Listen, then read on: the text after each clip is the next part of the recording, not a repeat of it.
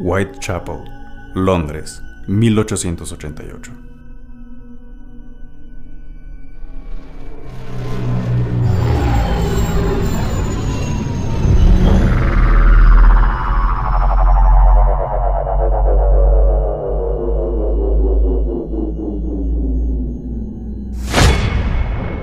Ah, por fin llegamos. Estuvo cansado el viaje, ¿no, Nenel? Ah, sí, cabrón. De hecho, tengo un dolor en la espalda, pero bueno, pensé que Whitechapel estaba un poco más cerca, pero por fin llegamos. Ah, pues ni tanto, ¿eh? 2021 a 1888 tampoco es poquito. Perfecto, llegamos en el año exacto. ¿Qué te parece si empezamos a grabar el capítulo? No, a ver, espera, la bala sigue un poco caliente. ¿Por qué no nos despejamos y buscamos una tienda para buscar un cigarrillo? Híjole, sí, me hace falta uno. Vamos.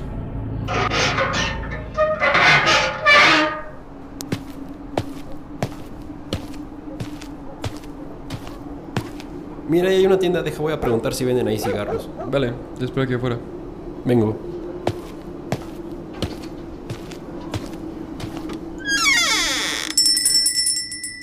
Buenas noches, disculpe, ¿vende cigarros? Eh, sí, claro. ¿Cuántos quiere? Véndame dos, por favor. ¿Cuánto va a ser? Serían dos chelines. Ah, déjeme un segundo, un segundo. Ah, por aquí estaban. Ah, Aquí tiene, tome, dos chelines.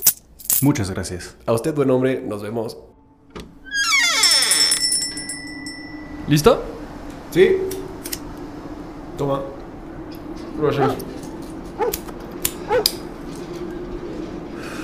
Vámonos.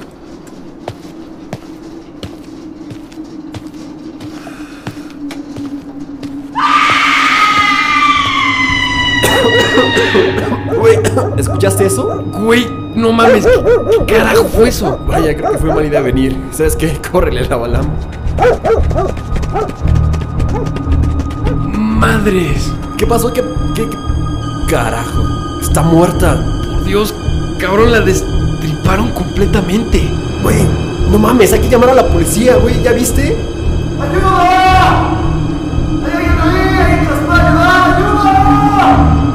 Nine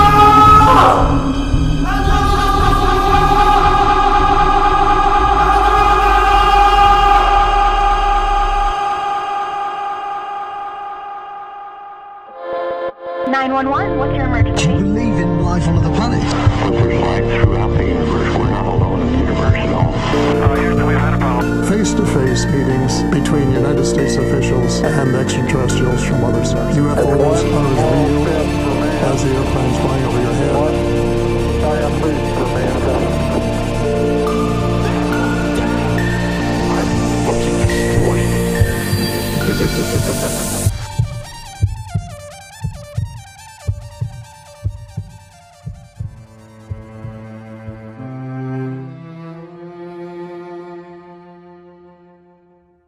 Gente alienada, ¿cómo están? Bienvenidos a Alienados Podcast nuevamente. Nenel, ¿ya estás más tranquilo? Ah, ¿Qué onda, Lenados? Espero estén muy bien porque yo realmente sigo un poco alterado. No me lo van a creer, pero. ah, pero es que. Así es, alienados. El destripador. Ah, bonita forma de entrar en calor, ¿eh? Y empezar un capítulo. Así es, Nenel. Creo que ya pudieron darse una pequeña idea de lo que va a tratar este penúltimo episodio de la primera temporada. Hay que dejar de darle vueltas a lo que acaba de ocurrir y vamos directo al tema. Ah, ¿No quieres mejor ir por otro cigarrillo? ah, no es cierto. Venga de ahí.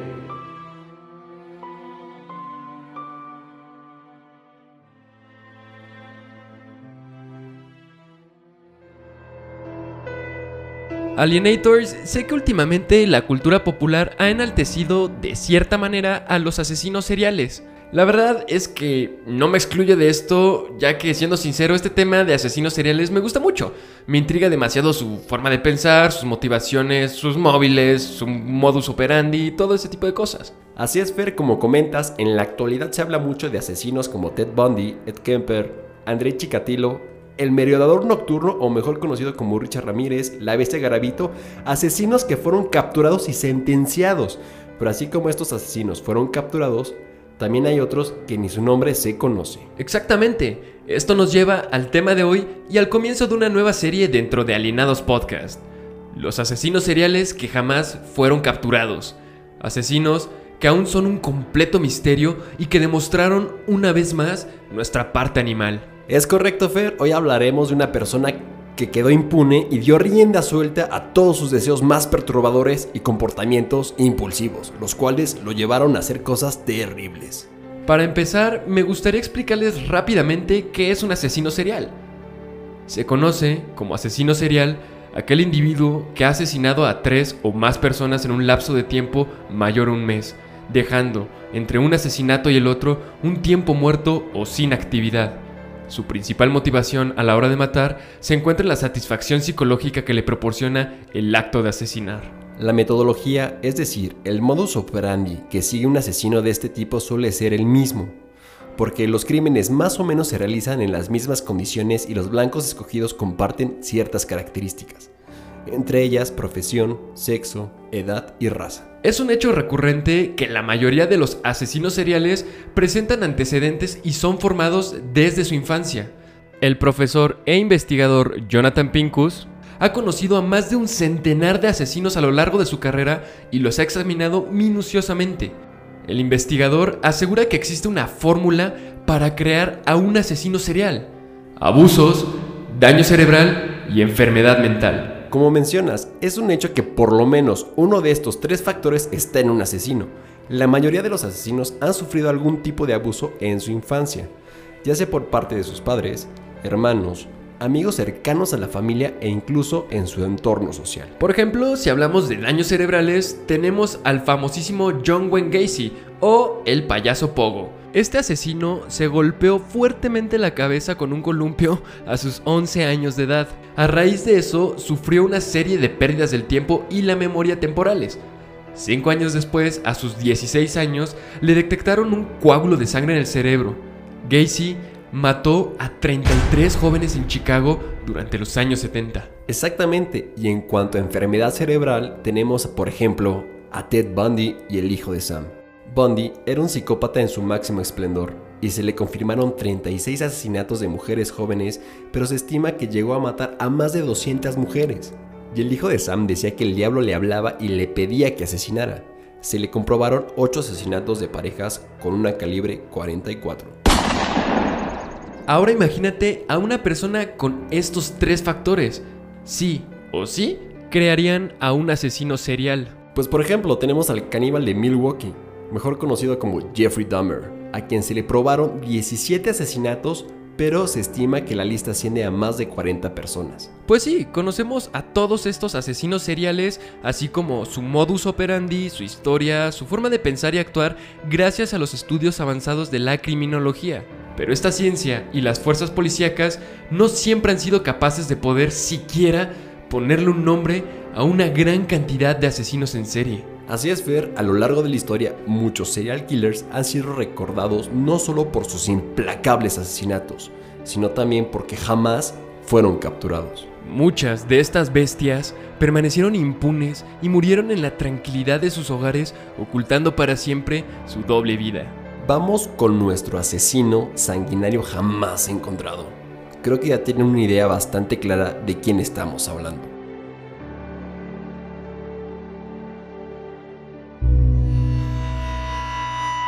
Durante el año 1888, en la oscuridad de la noche, en las mugrientas calles de Whitechapel del East End londinense, fueron asesinadas al menos cinco mujeres a manos de un cuidadoso y meticuloso asesino. Después de 133 años, aún se desconoce la identidad del despiadado y sanguinario, el destripador. El destripador fue el primer asesino en serie mediático de la historia. La identidad del homicida, hasta hoy en día, sigue siendo un misterio que alimenta todo tipo de teorías más de un siglo después. En efecto, Fer, a pesar de haber transcurrido muchísimos años, los investigadores siguen intentando descubrir al asesino con las técnicas de ciencia criminal más elaboradas a la fecha. Pero vaya sorpresa, aún no pueden. Dentro de Londres, Whitechapel es un lugar donde la miseria toca el fondo. Es un barrio que tenía sobrepoblación y su nivel de calidad de vida era mísero. La situación empeoró con la proliferación de barrios de clase baja con notables índices de pobreza, violencia, alcoholismo y prostitución. Whitechapel era donde ningún londinense quería vivir y por supuesto el lugar que nadie volteaba a ver. El barrio donde las enfermedades, el alcoholismo y la prostitución causaban estragos entre sus 80.000 almas. Un barrio cuyas aglomeradas casas parecían inclinarse amenazadoramente sobre quien reuniera el valor para pasearse sobre sus oscuras calles. Pero en el otoño de 1888, toda Inglaterra voltearía su mirada a este pobre, necesitado e infortunado barrio. Whitechapel iba a ser el siniestro escenario de los crímenes de un hombre conocido como el Destripador. Más de un siglo después de sus crímenes, lo que sabemos del destripador es lo mismo que sabían en su época. Nada. Es posible que el Destripador no fuera el más mortífero de los asesinos, pero sí uno de los más crueles y sin duda el más famoso de todos ellos. ¿Será que su nombre todavía nos evoca ese miedo que solo pueden provocar unos pasos en la oscuridad y el resplandor de un súbito cuchillo en una calle solitaria? ¿Será que algunos criminales nunca fueron atrapados? Pero que a él hubo que ponerle un alias porque ni siquiera se capturó su identidad. ¿Será que los crímenes de Whitechapel conmovieron los cimientos de la sociedad victoriana y desvelaron la existencia de una Gran Bretaña distinta, humillada y pobre?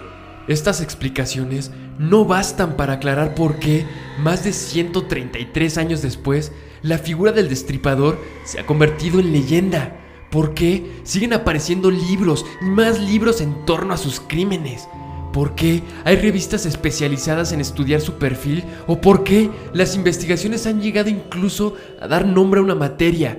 La riperología, entre la ciencia y la mera especulación. La respuesta es sencilla, Fer. De haber sido apresado, el destripador hace mucho que hubiera dejado de interesarnos. Pero ocurre que, tanto tiempo después, lo que sabemos de él es en esencia lo mismo que se sabía en su tiempo. Nada, nada cierto, nada seguro, absolutamente nada.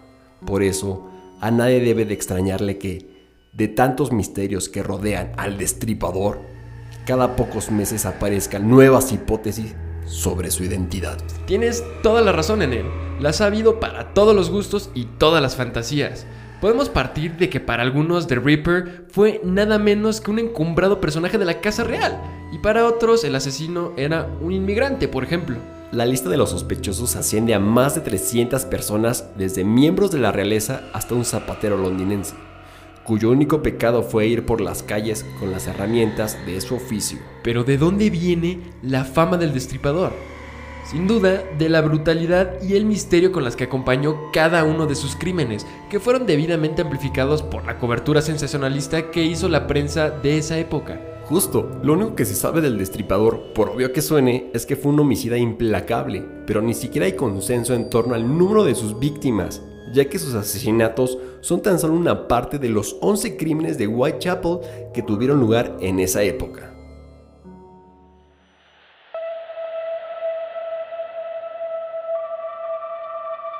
Durante 1888, cinco asesinatos tuvieron lugar en Whitechapel. La policía atónita se percató de que todos habían sido ejecutados por la misma persona. Inglaterra se enfrentaba por primera vez a un asesino serial. Polly, Annie, Elizabeth, Catherine y Mary Jane nunca se conocieron, pero su trágica muerte las haría pasar a la historia como las víctimas canónicas del destripador. Los investigadores más prestigiosos limitan a cinco sus víctimas.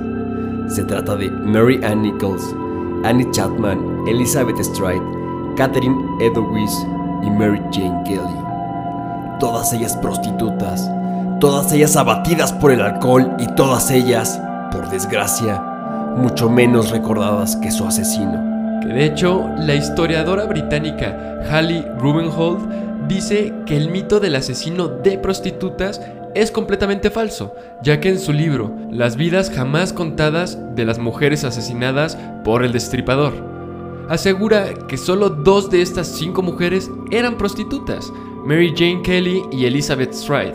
Exactamente. La investigadora asegura que no hay constancia alguna de que las otras tres víctimas, Mary Ann Polly Nichols, Annie Chapman y Kate Edelweiss, fueran trabajadoras sexuales. Muchos trataron de averiguar dónde estuvieron las víctimas para obtener datos que les llevaran a saber quién era el destripador, pero nadie se paró a pensar quiénes eran estas mujeres o cómo eran sus vidas. Tan pronto como sus cuerpos fueron hallados en aquellos callejones, la policía asumió que eran prostitutas y que fueron asesinadas por un demente que les sedujo hacia esos lugares para tener sexo. La historiadora asegura que en el curso de las investigaciones forenses se constató que el destripador nunca tuvo relaciones sexuales con sus víctimas y que en al menos tres de los casos dormían en la calle y no tenían dinero para alojamiento. La primera víctima del famoso asesino fue Mary Ann Nichols, alias Polly Nichols. Nacida en un entorno de miseria y golpeada por la desgracia desde muy pequeña, con 7 años, perdió a su madre y a su hermano por tuberculosis. A los 18 se casó, teniendo 6 hijos y una vida ciertamente estable hasta que su marido inició una relación adúltera con otra mujer. Más tarde, Polly intentaría un nuevo comienzo en solitario, sobreviviendo gracias a algunas labores domésticas esporádicas. Pudiera o no mantenerse con el trabajo de lavandera o de limpieza, la idea de una mujer en edad de procrear, viviendo y disfrutando de una vida de soltera, era una maldición en la época victoriana, fuera cual fuese su clase social. Convertida en una vagabunda alcohólica, sin techo ni recursos económicos, Polly Nichols caminaba en la madrugada sin rumbo por última vez por las frías y malolientes calles de Whitechapel. De entre la oscuridad, un hombre emergió repentinamente. Un hombre cuya cara sería la última que vería Nichols. Polly fue asesinada en la noche del 31 de agosto de 1888, convirtiéndose en la primera víctima del destripador. Fue encontrada en Books Row, degollada, con signos de estrangulación total o parcial y una gran herida en el abdomen. Su ropa estaba colgada por encima de la cintura y la parte inferior del tronco quedaba expuesta, mostrando el abdomen y los genitales, además de las extremidades inferiores. Annie Chapman, alias Dark Annie, hija de un soldado de caballería del segundo regimiento de guardias de Corps y criada en sus espantosos barrancones, contraería matrimonio con un cochero privado, un puesto privilegiado para los trabajadores de la servidumbre. El alcohol la alejó de su familia. Lamentablemente, cuatro de sus ocho hijos murieron al poco tiempo de nacer por patologías relacionadas con el consumo de alcohol. La gota que derramó el vaso fue la muerte de su esposo. Debido a esto y a la desordenada vida que tenía, Annie fue a parar al marginal barrio de Whitechapel. De hecho, la única descripción del destripador se dio momentos antes del asesinato de Annie Chapman. En la noche del 8 de septiembre de 1888, una mujer se encontró con Annie Chapman saliendo de un bar acompañada de un hombre. La descripción mencionaba a un extranjero de piel morena y mediana estatura, vestido con una capa oscura y una gorra como la de Sherlock Holmes. El encuentro se había producido recién pasada las cinco y media de la madrugada. Chapman se adelantó unos cuantos metros para encender su cigarrillo. Cuando de repente un brazo la rodea por el cuello y el otro le tapa la boca. Fueron los últimos segundos de vida de Annie Chapman. A las 6 y 10, y cuando el médico J.B. Phillips acudió a levantar el cadáver, el destripador ya había matado a Chapman. El asesino no tardó más de cinco minutos en destripar a su víctima. Annie fue encontrada al amanecer del 8 de septiembre de 1888 en el patio trasero del número 29 de Hambury Street. Degollada, con signos de asfixia y destripada, el asesino se habría llevado su útero, mostrando en su extirpación conocimientos anatómicos de la pelvis femenina y habilidad en el uso del cuchillo. Elizabeth Stride, alias Long Liz, nacida en el seno de una familia sueca de granjeros, se fue a trabajar como sirvienta a Gotemburgo, lugar donde quedó embarazada. Para las mujeres, aquello era un delito. Le empujaron al registro de la vergüenza al colocarle la etiqueta de prostituta. Por si no fuera suficiente la acusación, su hija nació muerta y a ella le diagnosticaron sífilis, una enfermedad que se creía que tenía su origen en las trabajadoras del sexo.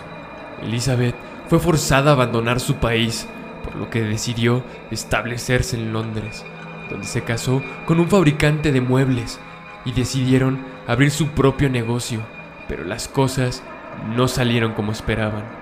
Les fue bastante mal, por lo que tuvieron que mudarse al ya aterrorizado barrio de Whitechapel. Los tentáculos del alcoholismo también atraparían a la tercer víctima.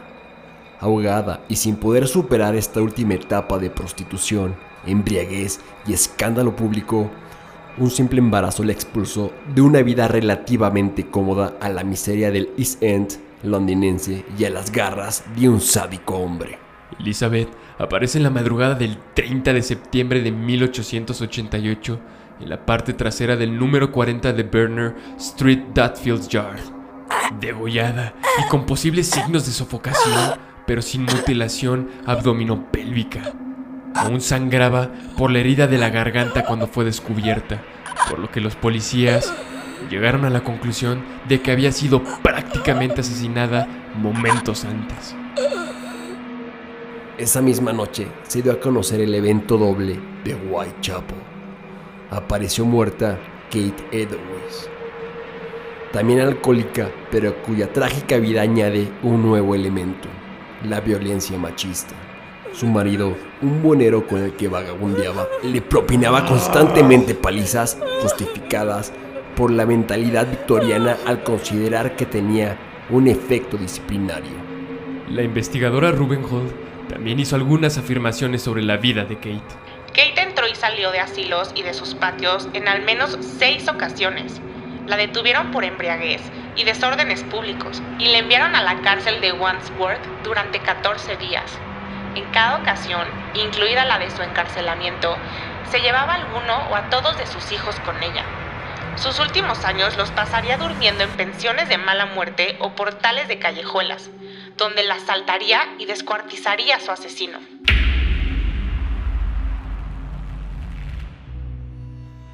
El famoso doble evento del 30 de septiembre de 1888 se produjo en Mitre Square, degollada y severamente mutilada en la cara, abdomen y pelvis.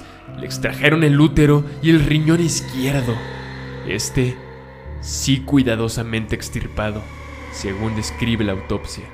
Esa noche, el destripador estaba completamente descontrolado. Dos víctimas en una sola noche. La última presa del destripador fue Mary Jeanette Kelly, alias Black Mary, la más enigmática de las cinco mujeres por los pocos detalles que se conocen de ella.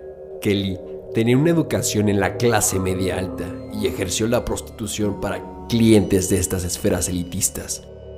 Tras lograr zafarse de los enredos de uno de estos caballeros dedicado a la trata de blancas continental, tuvo que asentarse en el barrio de Whitechapel. Nuevamente, la bebida marcaría sus últimos años de vida. Mary fue hallada en la mañana del 9 de noviembre de 1888 en su habitación número 13 de Miller's Court, un patio de vecinos accesibles. Encontraron lo que quedaba de su cuerpo sobre su cama, con sus vísceras abdominales distribuidas por la cama y sobre una mesa. Su hígado y sus senos habían sido extirpados, sus orejas cercenadas, igual que su nariz, y sus riñones extraídos con precisión, como fue mencionado en una carta enviada meses antes por el destripador. El corazón jamás fue encontrado, pero se habría extraído desde la zona inferior. Alienados, subiremos alguna de las fotos realizadas en las escenas del crimen en nuestra página web. Realmente son bastante estremecedoras. Sí, ya tenemos página web, alienados. Al rato les pasamos el dato. Como mencionamos anteriormente, también ocurrieron otros asesinatos semejantes en la zona, Las víctimas fueron Rose Milet, Alice Mackenzie, Frances Cole y Martha Tambram. Los homicidios ocurrieron de diciembre de 1888 hasta febrero de 1891. Aunque eran semejantes en cuanto al modus operandi, estos casos no parecen contar con la firma del asesino. Para los que no sepan, la firma o tarjeta de un asesino es aquello que podemos comprobar que un criminal hace en la escena del crimen sin que sea necesario para conseguir la muerte de la víctima. Suele tener que ver con las fantasías del asesino y es habitualmente invariable. Este asesino era un necrófilo y el componente principal de su firma sería el piquerismo, la obtención de placer sexual mediante el uso de un arma blanca, sustituto simbólico del pene. Como comentamos, este asesino no tenía relaciones sexuales con su víctima, pero obtenía ese placer sexual tras apuñalar, cortar o mutilar a su víctima. En los asesinatos de Whitechapel, la firma de este asesino se encontraría presente solo en las canónicas y Martha Tambram. Rápidamente, el modus operandi literalmente es el método. La sucesión de hechos empleados por el asesino para matar.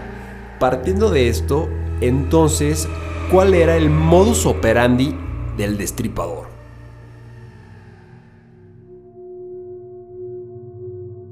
Para empezar, parece ser que el asesino se hacía pasar por un cliente.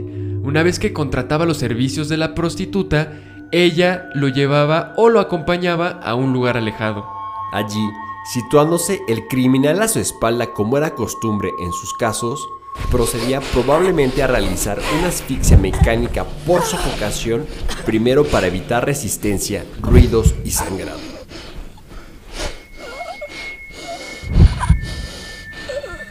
Posteriormente, las tiraba con su costado izquierdo sobre el suelo y las degollaba con la mano derecha, cortando de izquierda a derecha para que se muriera desangrada si la asfixia no había sido completamente eficaz.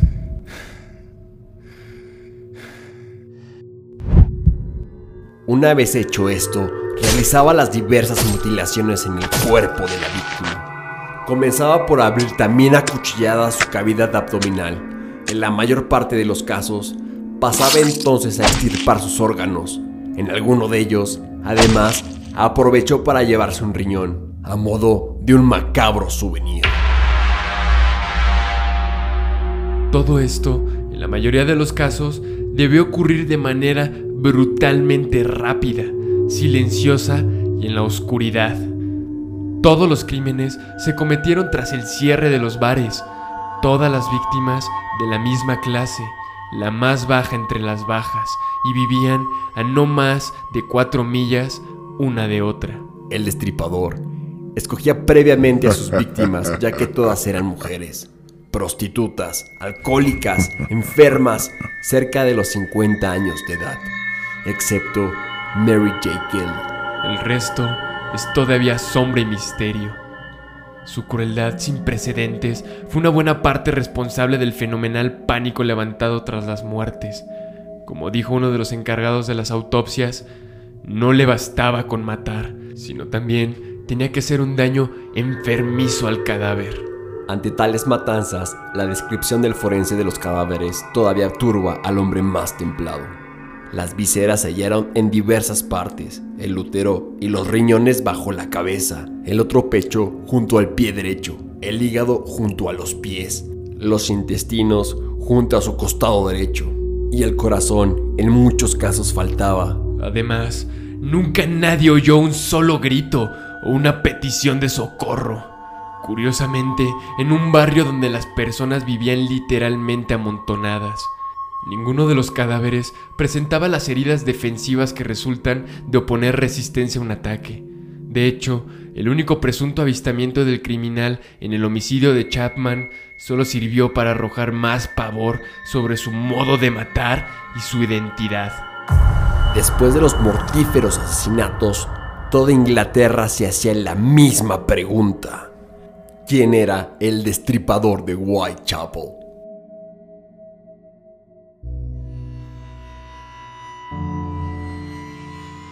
En 1888, el mundo apreciaba un Londres con miedo, Un Londres con terror a salir por la noche y jamás volver. Un Londres desesperado y atemorizado por descubrir la identidad del sanguinario asesino y destripador.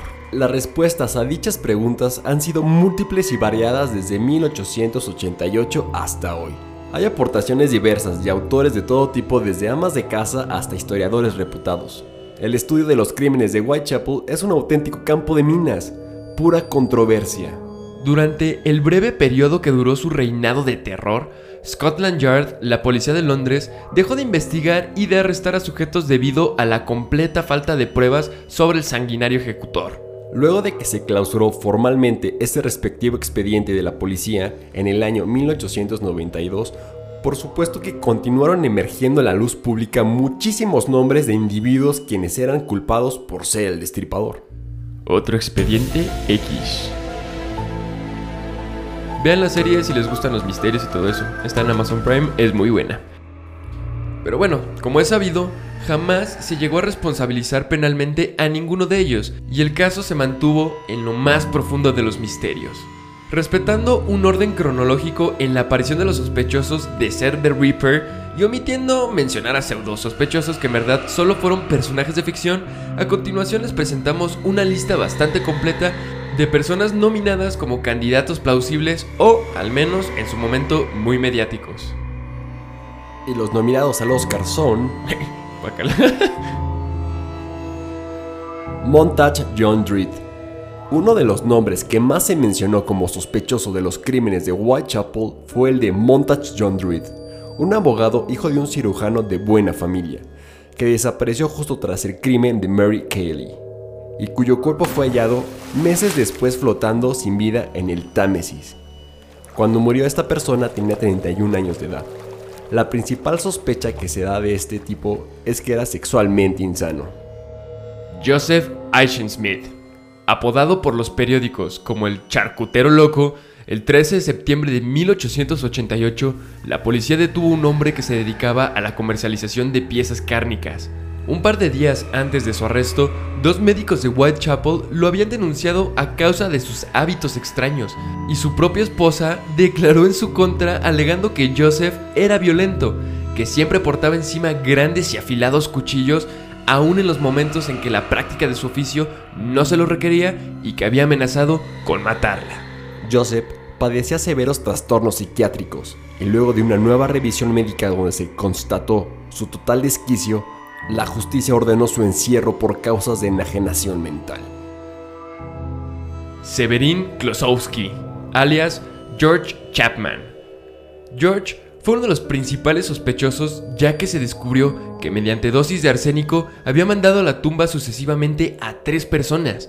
En 1903 se impartió una orden de captura en su contra y el mérito de concretar el arresto lo tuvo el sargento detective de la Policía Metropolitana George Albert Gold, por lo que fue felicitado por su jefe. ¡Felicidades! Has atrapado al destripador. La mayoría de los expertos descartan a este hombre como candidato plausible. Como mencionamos, Severin era conocido por su afición a envenenar mujeres, pero ocurre que los asesinos en serie rara vez cambian de modus operandi. Aunque es cierto que residió en una zona cercana a donde se consumaron los asesinatos, su instinto homicida recién se habría despertado años más tarde, y sobre todo, el modus operandi del envenenador tenía una muy remota relación guardada con las sangrientas carnicerías perpetradas por The Reaper. Aaron Kosminski. Otro de los sospechosos de la policía fue Aaron, un judío polaco residente de Whitechapel, que sentía un odio más patológico que visceral hacia las mujeres y que fue ingresado en un hospital psiquiátrico en marzo de 1889 por sus tendencias homicidas. El doctor Houchin, quien certificó la locura de Kosminski, describió su comportamiento.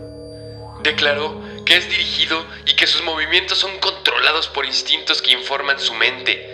Dijo que conoce las actividades de toda la humanidad y rechazó casi todos los alimentos porque su instinto le decía que no lo haga.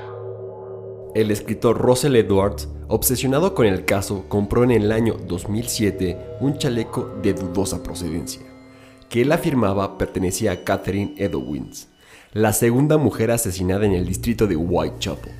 Mandó la prenda al doctor Jerry Lohenline especialista en genética. El científico localizó a algunos de los descendientes de los sospechosos para poder realizar la comparación pertinente del ADN encontrado. Él descubrió a una pariente británica de la hermana de Kosminski que comparte el ADN mitocondrial con el presunto asesino. Aaron fue descartado debido al deterioro mental que tenía. De haber sido el autor de los crímenes, no lo hubiera guardado ni un segundo. John Pizer, apodado por la prensa Mandil de Cuero. El 10 de septiembre de 1888 resultó arrestado John Pizer por el sargento detective William Thick de la Policía Metropolitana. John fue entrevistado en el juzgado presidido por el magistrado Wayne Baxter. Este era acusado por el asesinato de Annie Chapman. El motivo por el cual fue arrestado era que vestía exactamente igual que la descripción dada por el testigo en el asesinato de Annie Chapman pero fue exonerado de los cargos atribuidos y se decretó su libertad el 14 de septiembre de aquel año, tras acreditarse que mientras victimaban a Mary Ann Nichols, madrugada del 31 de agosto del 88, él se encontraba junto a un grupo de curiosos contemplando el gran incendio devastado en Radcliffe Highway, a varios kilómetros de distancia del escenario donde se cometería aquel crimen. Francis Tumblety, el más serio sospechoso para Scotland Yard, en época contemporánea los crímenes, lo constituyó el curandero y pseudomédico estadounidense Francis Tumblety. En el año 1993, el riperólogo Stuart Evans descubrió una vieja carta redactada por el inspector John Littlechild dirigida al dramaturgo y periodista victoriano George Sims. En esa carta hablaba específicamente de Tumblety y se informaba que el sospechoso era considerado un sujeto afectado por una grave psicopatía sexual y cuyos sentimientos hacia las mujeres eran en extremo amargos por un odio patológico. El 16 de noviembre de ese mismo año fue acusado formalmente y compareció ante una corte británica. Cuatro días después se celebró una audiencia tras la cual se pospuso el proceso hasta el 10 de diciembre. Pero antes de llegar esa fecha, el acusado aprovechó su libertad condicional huyendo de Inglaterra rumbo a Francia, utilizando el nombre falso de Frank Townsend, Arribó a Tierras Galas el 24 de noviembre y desde ahí viajó a Nueva York, Estados Unidos. Tras varios intentos, no pudieron capturar al prófugo, y este concluyó sus días falleciendo en St. Louis, Missouri, en el año 1903. Alberto Víctor. Desde sus primeras incriminaciones ya hace más de medio siglo se supone que Víctor siempre iba acompañado de un amante por lo que se dijo conspiraría para erradicar a quienes supieran de un presunto hijo ilegítimo suyo. Al final fue descartado. La prensa, por su parte, no dejaría de privilegiar con su atención a un cierto Dr. Cream, también envenenador de amantes, que al parecer habría hecho una confesión incompleta. En su agonía dijo, yo soy el de Strip. Algo semejante le pasaría a Sir John Williams, ginecólogo de la princesa Beatriz y acusado de asesinar a las prostitutas en un vano intento de investigar las causas de la infertilidad femenina. Y esto daría una pista clave sobre la aristocracia, la cual continuaría con el príncipe Alberto Víctor, duque de Clarence, nieto de la reina Victoria e hijo de Eduardo VII, y segundo en la línea de acceso al trono. Este salió como sospechoso, ya que es bien sabido que el príncipe frecuentaba burdeles. La reina Victoria por supuesto que alzó la voz por Inglaterra y por su familia, diciendo que era imposible que un inglés hubiera cometido semejantes crímenes. La nobleza justificó que por ser Whitechapel, lugar de residencia de numerosos judíos, los nobles antisemitas tuvieron su coartada diciendo que pudo haber sido cualquiera de ellos. Por su parte, las clases más olvidadas tenían la firme convicción de que los asesinatos solo podían ser obra de algún aristócrata perverso. Por su parte, Scotland Yard seguiría investigando. Se aludía a la cercanía de Whitechapel al puerto. Podía haber sido un marinero de paso o tal vez un estibador. Se concluyó que el asesino tenía que ser un médico o como mínimo un carnicero, es decir, alguien con conocimientos de anatomía debido a la exactitud en la que fueron realizados los cortes en los homicidios. Son pocos los consensos en torno a la personalidad del destripador. Uno de los pioneros en la elaboración de perfiles criminales fue el Dr. Bond, cuyo dictamen ha merecido el aplauso general. El asesino debe de haber sido un hombre físicamente fuerte y de gran frialdad y audacia. En su aspecto exterior debe de ser un hombre tranquilo, de apariencia inofensiva, probablemente de mediana edad y vestido de modo cuidadoso y respetable. Hay otro rasgo que Bond no señaló. El asesino tenía un conocimiento minucioso de Whitechapel y sus angostas calles. El perfil del doctor ha recibido alabanzas hasta hoy, pero se sigue sin contestar la pregunta básica. ¿Quién era el destripador? Todo cambió cuando meses después del asesinato de Mary Jeanette Kelly, el último homicidio, la prensa reveló la famosísima carta escrita desde el infierno.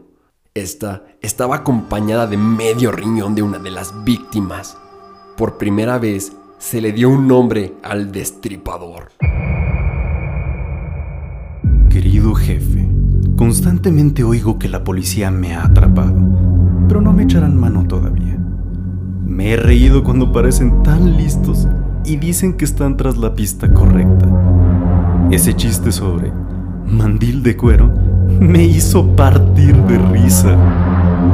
Odio a las putas y no dejaré de destriparlas hasta que me harte. El último fue un trabajo grandioso. No le di tiempo a la señora ni de chillar. ¿Cómo me atraparán ahora? Me encanta mi trabajo y quiero empezar de nuevo si tengo la oportunidad. Pronto oirán hablar de mí y de mis divertidos jueguitos. Guardé algo de la sustancia roja en una botella de cerveza de jengibre para escribir, pero se puso tan espesa como la cola y no la pude usar. La tinta roja servirá igual, espero. en el próximo trabajo le cortaré las orejas a la dama y las enviaré a la policía para divertirme. Guarden esta carta en secreto hasta que haya hecho un poco más de mi trabajo y después publiquenla sin rodeos. Mi cuchillo es tan bonito y afilado que quisiera ponerme a trabajar ahora mismo si tengo la ocasión. Buena suerte. Sinceramente suyo, Jack el Destripador.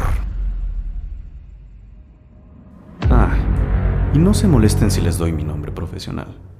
No estaba bastante bien para enviar esto antes de quitarme toda la tinta roja de las manos. Maldita sea. No ha habido suerte todavía. Ahora dicen que soy médico.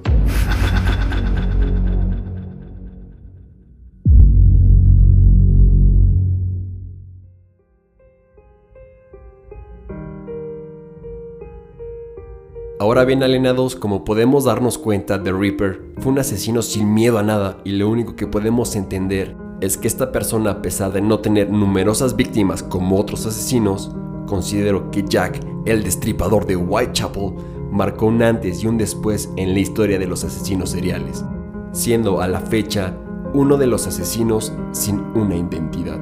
Como siempre, me gustaría que nos detuviéramos por un momento y nos fijemos quién está a nuestro alrededor, quiénes son los que nos acompañan día con día, ya que los asesinos siempre están bajo la sombra, ocultando su psicopatía y sus deseos más mortíferos, como lo hizo Jack el Destripador, y vaya que lo hizo bien. Tenemos que tener cuidado y siempre estar alerta de la gente que quiera hacernos daño. No toda la gente en este mundo es buena. La historia no se ha cansado de demostrarlo con cada uno de los serial killers que han caído, dejando un camino de sangre y muerte. Alienados, cuídense mucho por favor. Se nos está acabando la primera temporada. Pero no se angustien, aún nos falta un capítulo más y claro, el especial de fin de temporada, sus historias. Así es, Nenel, y gente alienada, prepárense porque a lo mejor alguno de ustedes podrá venir a la Balama a acompañarnos a contar en vivo su propia historia.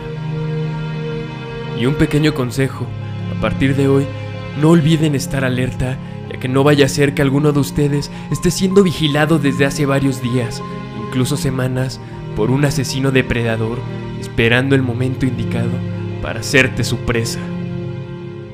Y bueno, Fer, y por supuesto, alienados, tenemos que irnos del sangriento barrio de Whitechapel y regresar al presente para encontrarnos a un exorcista en los pasillos del Vaticano, como invitado especial del cierre de temporada. Venga de ahí.